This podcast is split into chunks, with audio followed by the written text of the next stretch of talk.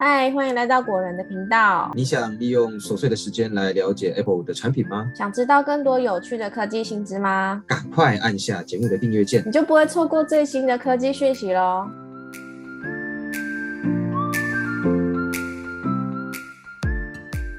嗨，大家好，欢迎来到古人聊科技，我是 Silver。嗨，大家好，我是 Robert。这个礼拜有四则科技新闻要跟大家分享，每一则都很热门哦。首先呢，第一则新闻是 Netflix 打击共享密码真的有效，订阅者增加了好几百万，真的超级多。那根据 Netflix 最新的报告指出。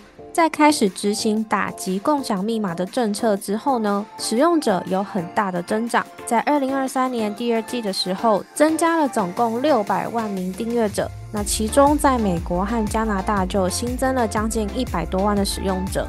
那到了第三季呢，就增加了八百八十万的使用者。而且整体来说，新增的订阅数远远超过因为新政策而取消的使用者数。除了订阅数增加之外呢，当然也连带了让收入增加。在二零二三年的第三季，Netflix 收入比二零二二年同一季的收入呢多了六千四百万美元。不知道 Google 的 YouTube 呢是不是已经知道这件事了呢？所以才会在最近决定要调整 YouTube Premium 的定价。尽管收入增加，订阅数也成长，但是呢，Netflix 似乎还是在想办法要让收入更多。那在十月的时候就调涨了部分地区的订阅费用。除了提高标准方案的价格以外呢，新增加的有广告方案也是其中一个赚钱的方式。那以上就是 Netflix 的新闻啦。再呢是第二则新闻，Good Notes 六可以画虚线了。更新后呢，新增三大好用笔记功能。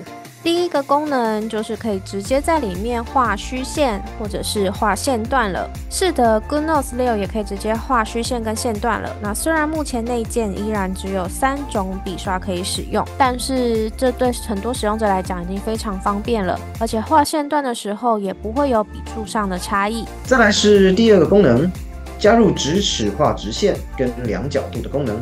加入直尺这项功能呢，其实不是在最新的更新加入的。在前几个更新中好像就已经加入了，但如果没有特别注意的话，可能会容易忽略。要使用直尺的话呢，可以在上方的工具列中往左滑，就可以看到一个直尺的符号。点下去后呢，画面上就会出现一把尺，大家就可以利用这把尺量角度啊，画直线喽。再来是第三个好用的功能，就是文件之间可以互相超连接了。只要把要超连接的文字反白，在跳出的选单当中选择连接这个功能，就会看到超连接的设定画面。那这样在做笔记的时候呢，就可以直接在档案里延伸阅读更多资料。不用跳出页面翻找。那以上呢就是 Good Note 六最近这几个版本更新过后新增的好用笔记功能啦。不止让你呢有更多的线条跟内容可以发挥，也更可以呢快速的和其他内容做连接，这样就可以把笔记做得相当有系统啦。是的，那 Good Notes 六如果是订阅制的话，每年是三百二十元。那如果是买断的话呢，就是直接付九百六十元就可以了。如果有打算长期使用的话，买断会是不错的选择哦。那之前呢，我跟 Robert 又专门录了一集节目来介绍 Good Notes 六，我们也介绍了它新导入的 AI 功能等等。有兴趣的听众都可以点击收听。接下来是第三则新闻：特斯拉评价电动车进展快速，马斯克表示呢将会掀起制造业革命。时间来到年末。回顾一下，二零二三可以说是特斯拉非常精彩的一年，像是新款的 Model 三、小改款的 Model Y 跟 Cybertruck 都已经陆续登场。从之前特斯拉公布的产品规划来看。接下来应该就是要专注在平价的电动车上了。虽然说特斯拉平价电动车目前还没有进一步的相关消息传出啦，不过呢，马斯克最近在接受访问的时候，有稍微提到平价电动车的进展相当的快速，而且呢，会对制造业带来革命性的影响。对于特斯拉平价电动车，目前所掌握到的资讯呢，是主打小型紧凑，并且会采用 Model 3底盘作为开发基础，但是车身会比 Model 3还要小。电池组将会搭载 LFP 磷酸铁锂电池，来作为主要的电力来源。不过呢，日前马斯克接受采访时啊，有简单描述一下特斯拉平价电动车的发展状况。他说哦，我们正在开发一款低成本的电动车，将以非常高的数量生产。这方面的进展呢，非常的快速。我每周呢都会审查生产线计划。我认为特斯拉平价电动车将会带来惊人的制造业革命。同时呢，马斯克也证实，特斯拉会率先在德州工厂部署平价电动车的产线。最新的墨西哥工厂呢，也会紧跟在后，共同制造特斯拉平价电动车。